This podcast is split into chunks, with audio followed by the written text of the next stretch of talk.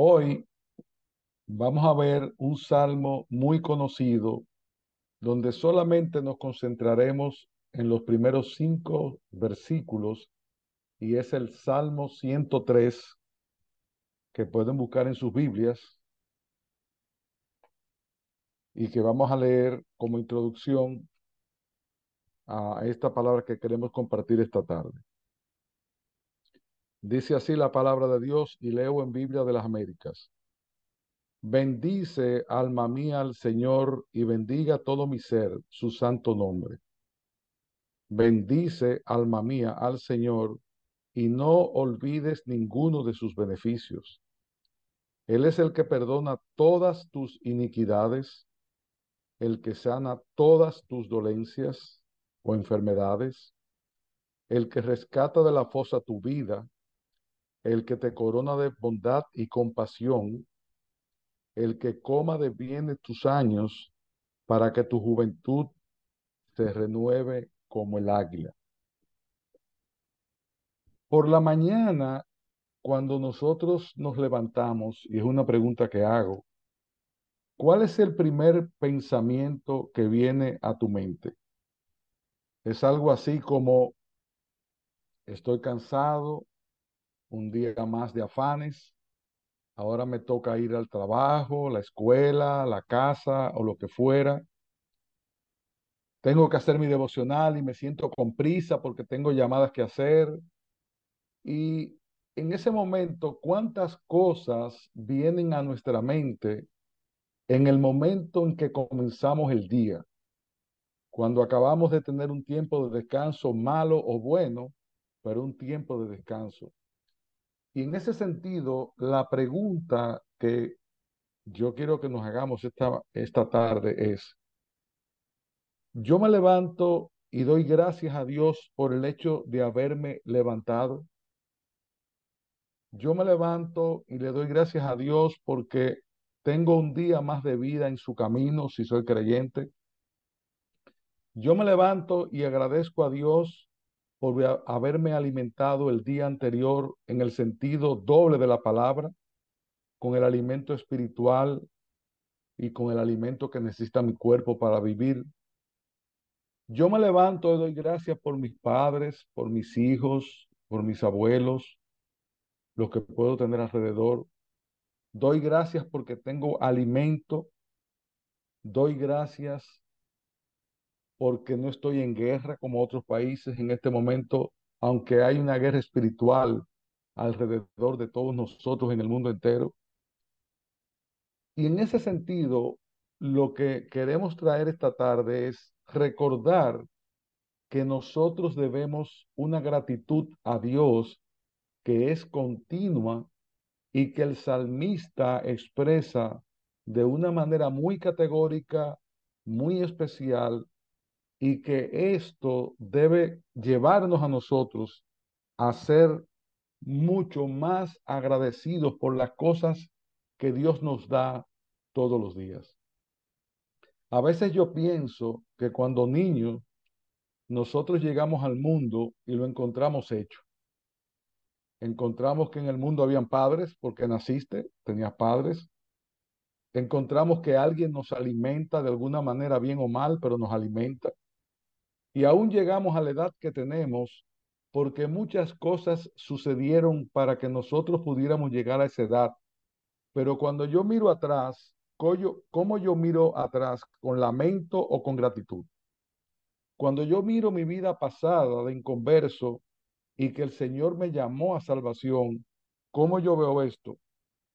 ¿Como algo que debe pasar o como algo especial de lo cual yo soy objeto de parte de Dios y aún ese cuidado de Dios constante por mí, porque Él no te cobra el aire, Él no te cobra el sol, Él no te cobra muchas cosas que te da, sino que te la da por gracia.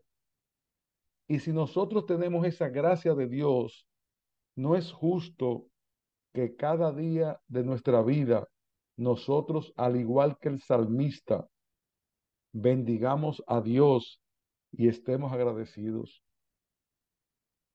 Este salmo o esta porción del salmo que hemos leído pero el salmo completo podría considerarse en ese mismo sentido. Es calificado por muchos autores como uno de los himnos más hermosos de alabanza que están en la escritura. El comentarista Kit Patrick dice, y es un poco largo, pero quiero citarlo, este salmo posee una belleza singular, su ternura, su confianza, su esperanza, anticipan el espíritu del Nuevo Testamento.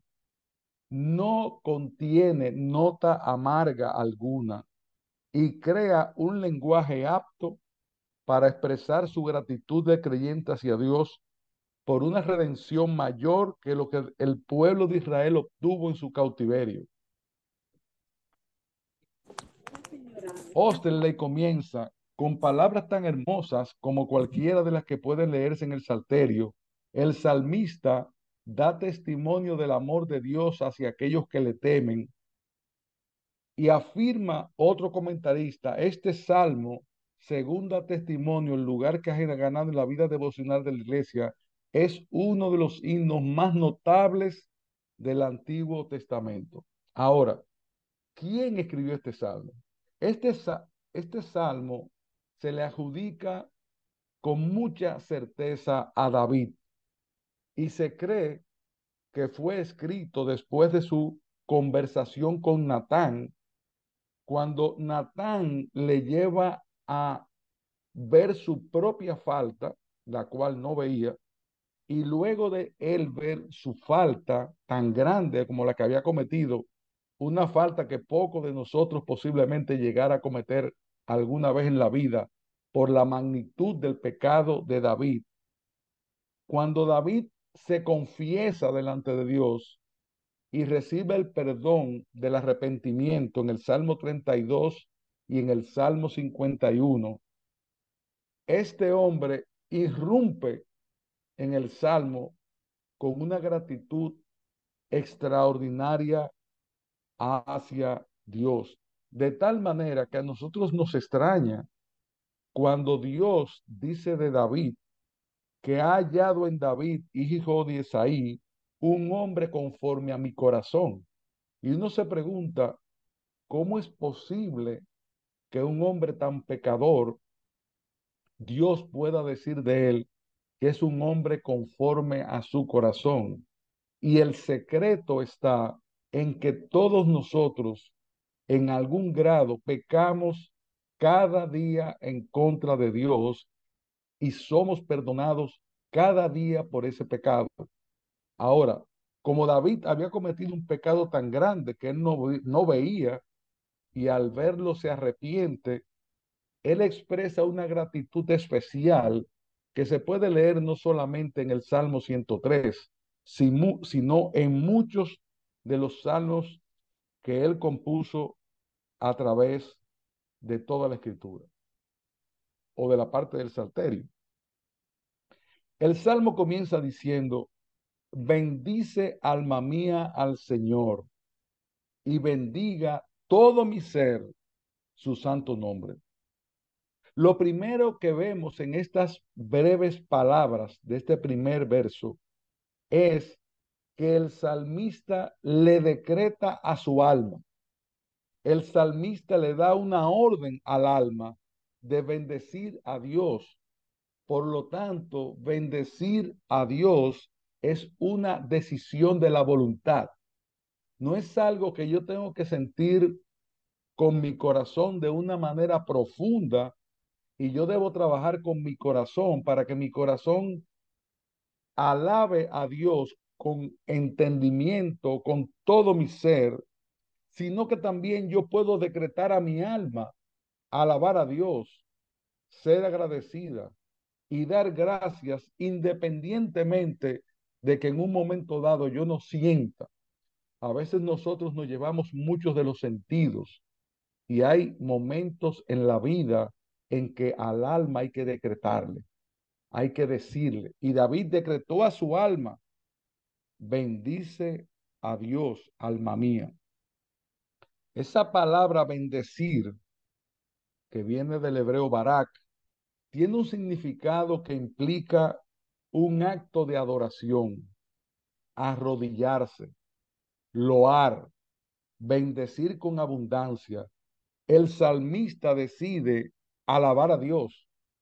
Dice William Dunlop sobre este, esta palabra, bendecir a Dios es rendirle la alabanza que merecen los atributos gloriosos de su naturaleza y que tan claramente se manifiestan en sus obras y sus caminos.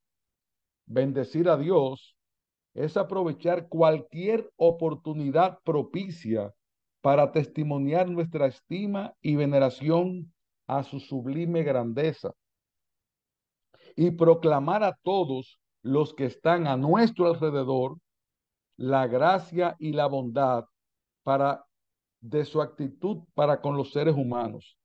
Toda acción encaminada a bendecir a Dios debe ser correcta y auténtica y debe partir de un corazón rebosante de admiración y eso se materializa en cánticos de alabanza, en nuestras oraciones, aún en la posición que yo adopto de rodillas o de cualquier manera para alabar y bendecir su nombre.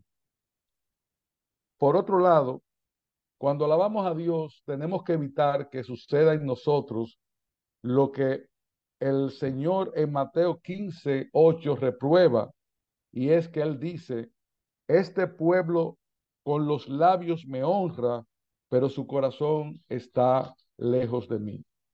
Y esto sucede así porque muchas veces nosotros nos encontramos en la iglesia alabando a Dios, cantándole cánticos a Dios, bendiciendo su nombre, pero con el corazón lejos del Señor. O probablemente otras veces estamos alabando a Dios, pero estamos llevando una vida que desagrada a Dios. Entonces, esa alabanza Dios no la quiere.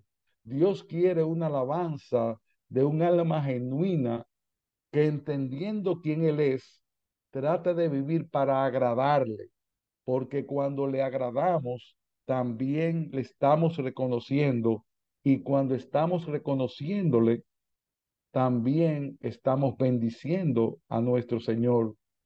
Y esto puede hacerse no en un lugar específico, no en una hora específica, es algo que tiene que estar en nosotros esta es una generación poco agradecida. Es una generación que da por sentado todo lo que tienes. ¿Cuántas veces alguno de nosotros se ha detenido a dar gracias a sus padres por haberle cuidado, haberle alimentado? ¿Cuántos de nosotros se detienen muchas veces a dar gracias a sus pastores por enseñarle la palabra, por cuidarle, por bendecirle cada vez que le habla y le ayuda en su alma. Y si eso es con los seres humanos, en una forma superlativa, lo mismo nos pasa con Dios. Nosotros no vivimos en el estado de gratitud que como creyente debiéramos tener por todos sus bendiciones. Por eso el texto sigue diciendo, bendice alma mía al Señor y no olvides, oigan la palabra, no olvides ninguno de sus beneficios. ¿Y cuáles son esos beneficios?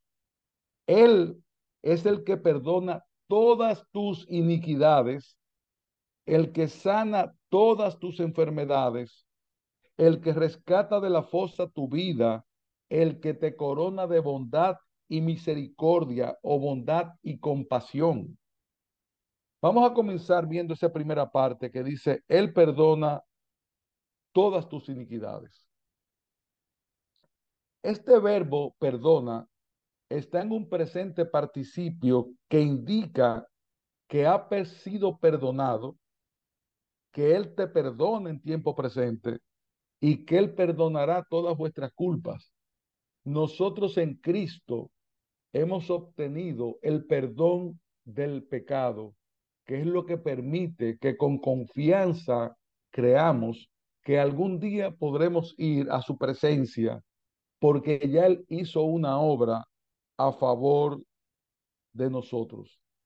Es probable que cuando el salmista escribió este salmo, estaba en su, en su mente los sacrificios que había que hacer en el Antiguo Testamento para pedir perdón. Uno iba al sacerdote, hacía un sacrificio, llevaba un cordero, llevaba una torta, lo que fuera, dependiendo del caso.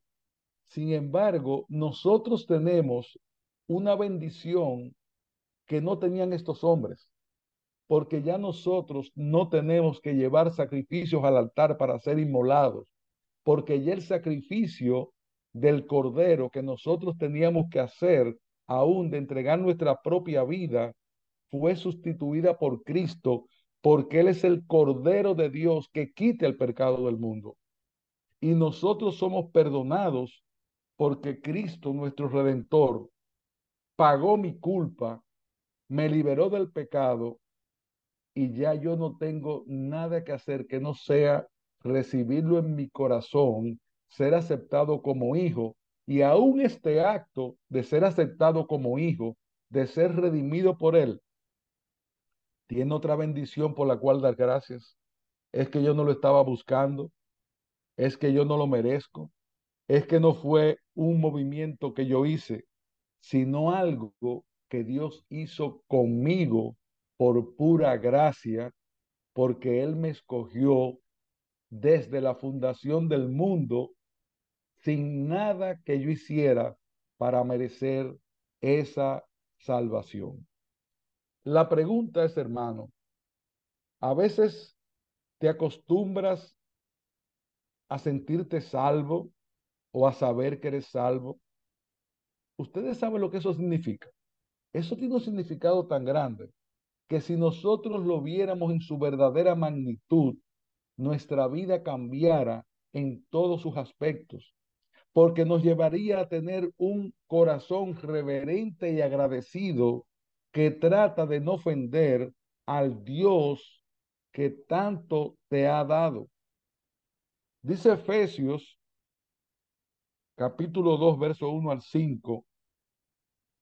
Él os dio vida a vosotros, que estabais muertos en vuestros delitos y pecados, en los cuales anduvisteis en otro tiempo, según la corriente de este mundo, conforme al príncipe de la potestad del aire, el espíritu que ahora opera en los hijos de desobediencia, entre los cuales también todos nosotros, todos ustedes y yo, en otro tiempo vivíamos en las pasiones de nuestra carne, satisfaciendo los deseos de la carne y de la mente, y éramos por naturaleza hijos de ira, lo mismo que los demás.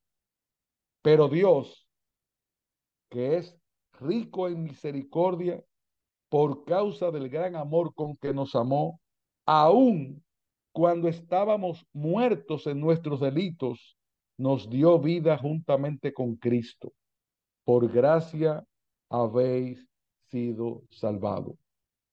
Según este texto que el Señor inspiró a Pablo, el Espíritu Santo, para que nosotros podamos entender esta verdad, nosotros estábamos muertos. Eso quiere decir que nosotros no teníamos capacidad de responder el llamado de Dios si Dios no hacía la obra en nosotros. Porque un muerto ni oye, ni entiende, ni escucha, ni ve. Hay veces que uno ve a alguien en, en la iglesia que lleva varios años escuchando la palabra y tú dices, pero yo no entiendo cómo es que que, no puede comprender lo que yo comprendo. Él no lo puede comprender porque no le ha amanecido, porque la obra del Espíritu Santo que Dios ya hizo en ti no la ha hecho en él. Ahora, ¿qué sucede con este hombre, esta mujer, este niño lo que fuera, cuando recibe la bendición del perdón de Dios y recibe la vida?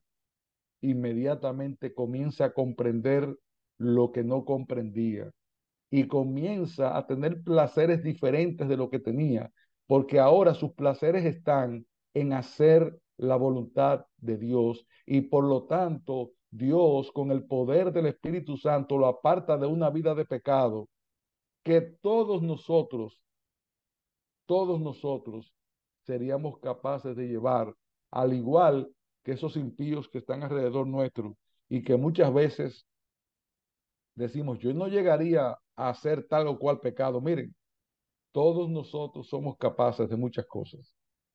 Cuando no hacemos algo, es porque el Señor nos da la fuerza, nos guarda, nos ayuda y nos bendice para no hacerlo. Ese llamado que nosotros escuchamos es por la obra de Dios. Y en ese contexto, hermanos, es bueno traer a la memoria nuestra, nuestra anterior condición. Porque cuando traemos a la memoria nuestra, nuestra anterior condición, y nos damos cuenta en la forma en que nosotros despreciábamos a Dios y en la forma en que nosotros despreciábamos su palabra, entonces vamos a ser mucho más agradecidos. Yo le voy a decir ahora algo a los niños que están aquí, que veo algunos, y a los jovencitos. A veces ustedes se quejan de las restricciones que sus padres le ponen porque son cristianos, de no hacer esto, de no hacer aquello. Pero ustedes saben lo que deberíamos hacer con eso, dar gracias, que tenemos padres que nos corrigen, padres que nos guardan, padres que nos hacen un devocional, padres que nos llevan la palabra, padres que nos enseñan, padres que nos llevan a la iglesia.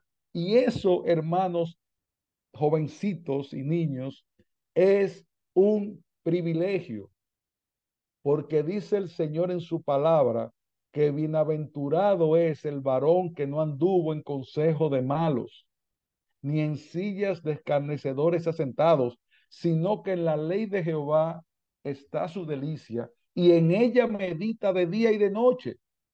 Tú eres un privilegiado y por lo tanto, en vez de quejarte de la imposición de un devocional o de que tus padres te estorben por un pecado X, tú deberías dar gracias porque Dios está usando a tus padres como instrumentos para guardarte de una vida vana y llena de malignidad que a lo único que lleva a esa destrucción. Porque el pecado es sabroso cuando se prueba, pero detrás está el aguijón que te maltrata toda la vida. Y cuando Dios nos libra del pecado y nos ayuda a gozarnos en Él, y aún a disfrutar de las cosas lícitas que Él mismo nos da para que las disfrutemos. Demos gracias.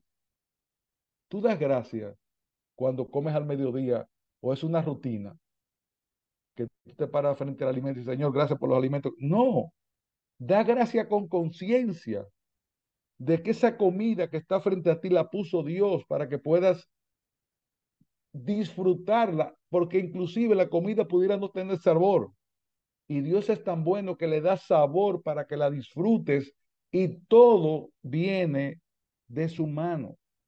Y en ese contexto, nosotros debemos no ser como aquellos leprosos a los cuales el Señor sanó y solo uno se devolvió para darle las gracias. Porque solo uno se acordó que él obtuvo un favor inmerecido y nosotros somos esos leprosos que hemos sido sanados, entonces no tomes tu camino y, y no te olvides de devolverte a decirle al Señor, gracias por haberme librado de la lepra del pecado. Gracias por preservarme. Gracias por tenerme vivo. Gracias por la salud. Nosotros, hermanos míos, éramos esclavos y fuimos comprados de ese mercado de esclavos. Tú das gracias por ese que compró, que pagó ese precio. Te recuerdas varias veces al día de tener a Dios y su misericordia y el perdón que Él nos ha dado. Tú puedes medir el tamaño de lo que Dios ha hecho contigo. Tú puedes aquilatar de una forma extraordinaria el favor de que tú has sido objeto. Si todavía no lo has hecho o si no lo haces como algo regular y frecuente, cuando tú comienzas a recordar todos esos beneficios, eso te va a ayudar a ser como el salmista, un hombre que alaba a Dios y que es agradecido. Porque a nosotros nada podemos darle a Dios que Dios necesite. Todo es de Dios. ¿Qué quiere el Señor de nosotros? Un corazón contrito y humillado que exprese gratitud constantemente, no solamente con sus labios, sino, sino con una conducta que refleje la posición de hijos que nosotros tenemos. Y dice la palabra que si hijos herederos, nosotros somos herederos con Cristo. Si hoy te llamaran para decirte que tú tienes una herencia extraordinaria, que tú no sabías que te dejó un tío tuyo o alguien que murió, tú te alegrarías muchísimo. Pues mira, tú tienes una herencia extraordinaria con Cristo que es mayor que cualquier herencia que pueda dejar nadie sobre la tierra y tú das gracias por eso. Tú bendices a Dios por eso. Tú le alabas por eso. Es ese sentimiento que tuvo el salmista lo que nosotros queremos transmitir, porque no solamente el Señor te sana espiritualmente, el Señor te da vida espiritualmente, pero Él también sana tus enfermedades. A veces, no cuando queremos, no siempre Dios te va a sanar, porque es su voluntad que a lo mejor continúes enfermo, pero por lo menos tienes que reconocer que aún en medio del dolor y de la enfermedad, Él mulle tu cama, Él te da fortaleza y Él le da fuerzas al que no tiene ninguna, porque Él sana todas tus enfermedades. Y va a llegar un día en que ese texto va a ser real, que ya no habrá más dolor, que ya no habrá más enfermedad, que ya no habrá más achaque, porque estaremos sanados no solamente del cuerpo físico, sino también del cuerpo espiritual, cuando tengamos ese cuerpo nuevo del que todos vamos a disfrutar. Y por eso podemos decir que Él te sana de todas tus enfermedades, porque ese día llegará aquí o allá, tú serás liberado. Y eso es una razón para dar gracias. Él es el que rescata del foso tu vida. Es el que te corona. Y la palabra que se usa aquí, corona, es como algo importante que Él te da.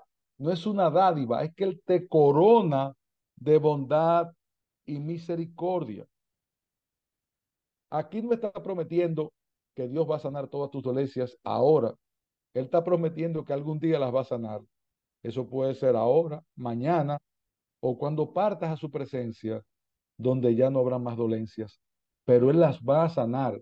Y porque Él sana todas tus dolencias y rescata de la fosa tu vida, nosotros debemos ser mucho más que agradecidos. Por otro lado, hay otra parte de Dios que nosotros no vemos. Usted no se imagina, ni yo tampoco, de la cantidad de situaciones de las que Dios nos libra a cada momento y no nos damos cuenta. A veces nosotros tomamos una dirección diferente a la que teníamos y resulta que en esa dirección había algo, pero tú no puedes ver que Dios estaba obrando en ti para moverte. Otras veces te libra de una amistad que te va a hacer daño y es una obra de Dios. Otras veces te trae un texto a la cabeza cuando vas a cometer un pecado y eso es una obra de Dios.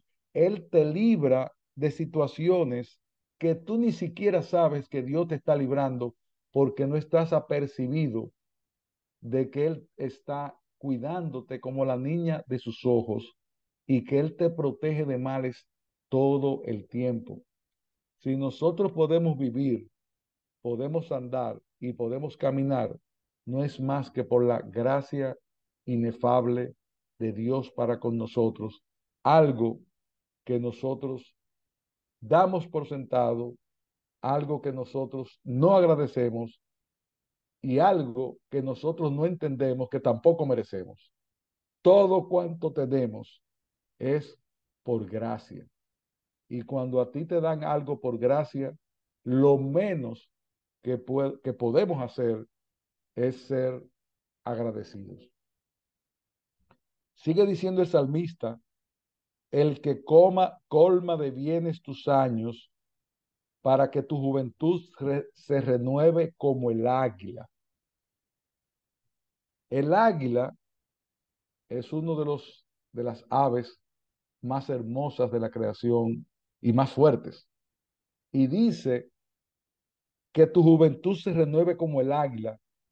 Y eso lo puede entender uno cuando está pasando de la juventud. Cuando hemos, hemos, hemos sido jóvenes o somos jóvenes, todo nos resulta fácil, todo nos resulta una gracia, nos sentimos con un poder para hacer las cosas, pero en la medida que vamos envejeciendo, vemos cómo Dios también le da fuerzas al cansado, cómo Dios te sostiene, cómo Dios te ayuda en medio de tu debilidad. Y si no te da juventud física, te da una juventud espiritual. Te sientes renovado cada día.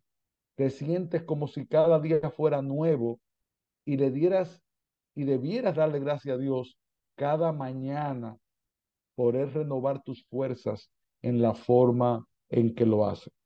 Él renueva tu juventud, Él renueva tu capacidad, Él renueva tu deseo de seguir adelante. Muchas veces nos pasa en una situación X que uno dice, yo creo que ya yo no puedo un día más con esto. Y usted sabe algo, que tiene un día más y lo sobrepasa. Y llega ese día más y dice, y tengo otro día más y no puedo, y puedes. Yo les voy a decir algo, donde yo vi la mano de Dios. Yo en enero o en, antes de enero no sabía que tenía un problema cardíaco y estaba viviendo tranquilo sin saber que tenía un problema cardíaco. Voy a un examen de rutina y el, señor, y el médico me dice, tú tienes un problema que parece serio, que yo no sabía que tenía. Entonces, primera acción de gracia. Yo no sabía que estaba enfermo, pero Dios tuvo misericordia de que en un examen de rutina se detecta el problema. Yo la verdad que en ese momento me sentí como que, bueno, ahora qué pasará, se limitará mi vida, qué va a pasar, qué tan complicado es esto. Y sigo la rutina de lo que debo hacer.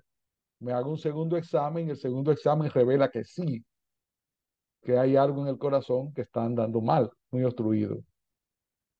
Hago lo que tengo que hacer. Entonces fui a hacerme un procedimiento. Pero pasó algo interesante en ese procedimiento.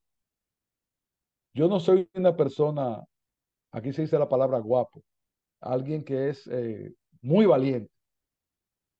Y yo pensaba que en el momento en que me iba a exponer a ese procedimiento que era un poco delicado, me daba temor sentir temor. Increíblemente, cuando llegó la hora de hacerlo, yo estaba tranquilo. Tan tranquilo como el que va a, chequearse algo en los ojos o lo que fuera. Y esa tranquilidad no viene de mí.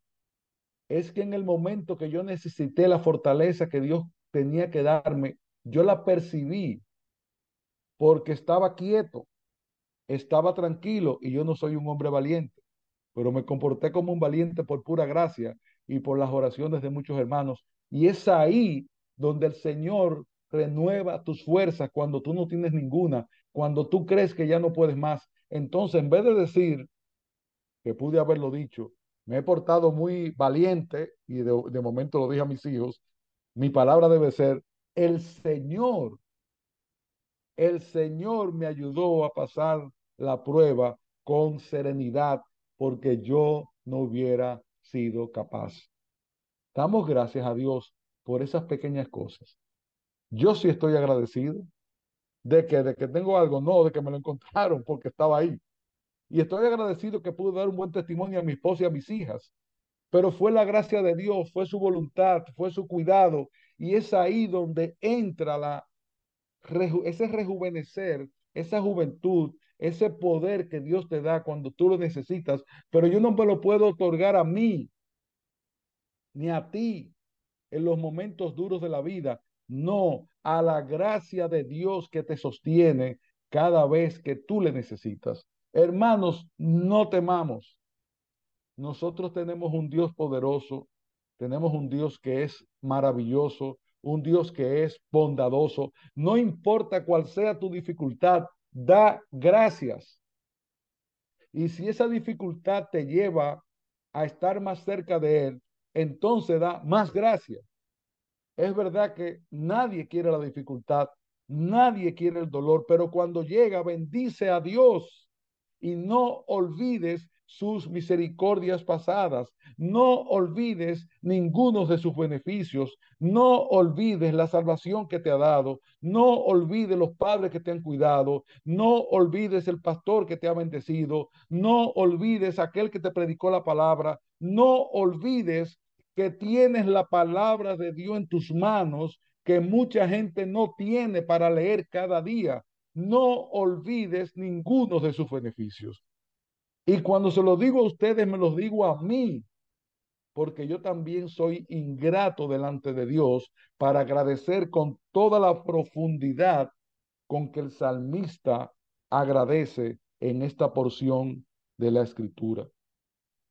Dice que Él da fuerzas al fatigados y da vigor al que no tiene ninguna. Aún los mancebos se fatigan y se cansan, y los jóvenes tropiezan y vacilan, pero los que esperan en el Señor renovarán sus fuerzas, se remontarán con alas como las águilas, correrán y no se cansarán, caminarán y no se fatigarán. Por esas cosas, amados míos, mientras el cuerpo se está desgastando, nuestra alma se está acercando a lo mejor y se está rejuveneciendo. Por eso es que Él nos renueva como el águila, porque Él va quitando, va quitando y nos va dando fuerza y nos va ayudando.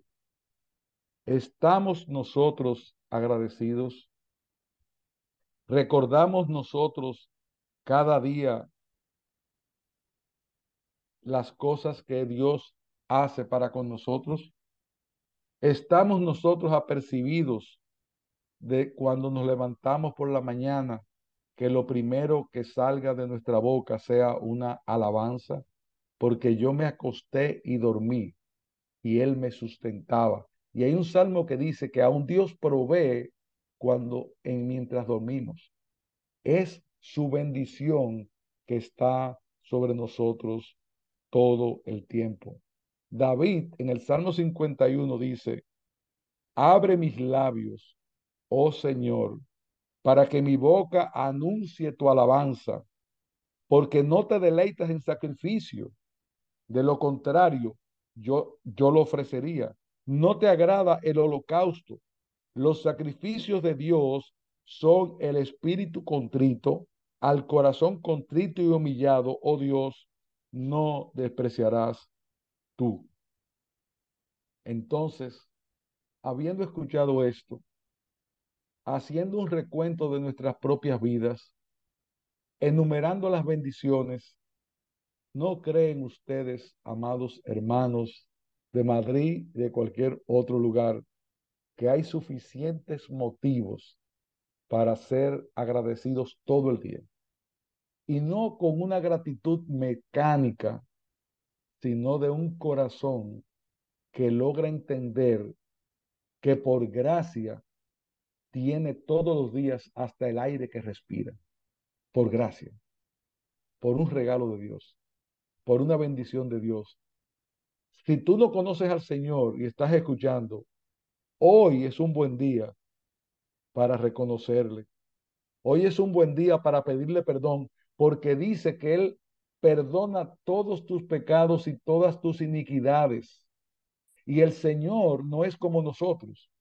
que nosotros muchas veces perdonamos, pero recordamos lo que nos hicieron. No, dice que el Señor echa en el fondo del mar nuestros pecados y que nunca más se acordará de ellos. Él no te está acusando todo el tiempo. Cuando Él te perdona, te perdona. Por lo tanto, somos libres en Cristo. Y en ese contexto, todo esto que hemos enumerado son razones para inclinarnos delante de Dios, dar un decreto a nuestra alma, incluyendo la mía, porque cuando me veo a mí mismo, me veo muy falto en todo esto que estoy hablando. Es algo en lo que todos tenemos que crecer y decir, alma mía, bendice al Señor y no olvides ninguno de sus beneficios. Y cuando tú bendices a Dios, cuando tú eres agradecido con Dios, tú sabes quién es el más beneficiado. Tú mismo. Porque hasta en ese sentido es una bendición ser agradecidos.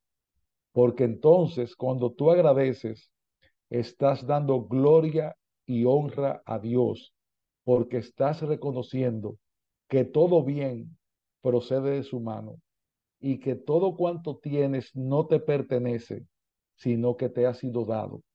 Y cuando tú reconoces que nada tienes y que todo te ha sido dado, entonces seremos verdaderos adoradores que de corazón daremos gracias a Dios, no en la mañana, no en la mañana, al mediodía, en la tarde, en la noche, con una pequeña alabanza, Señor, gracias por haber saboreado este dulce.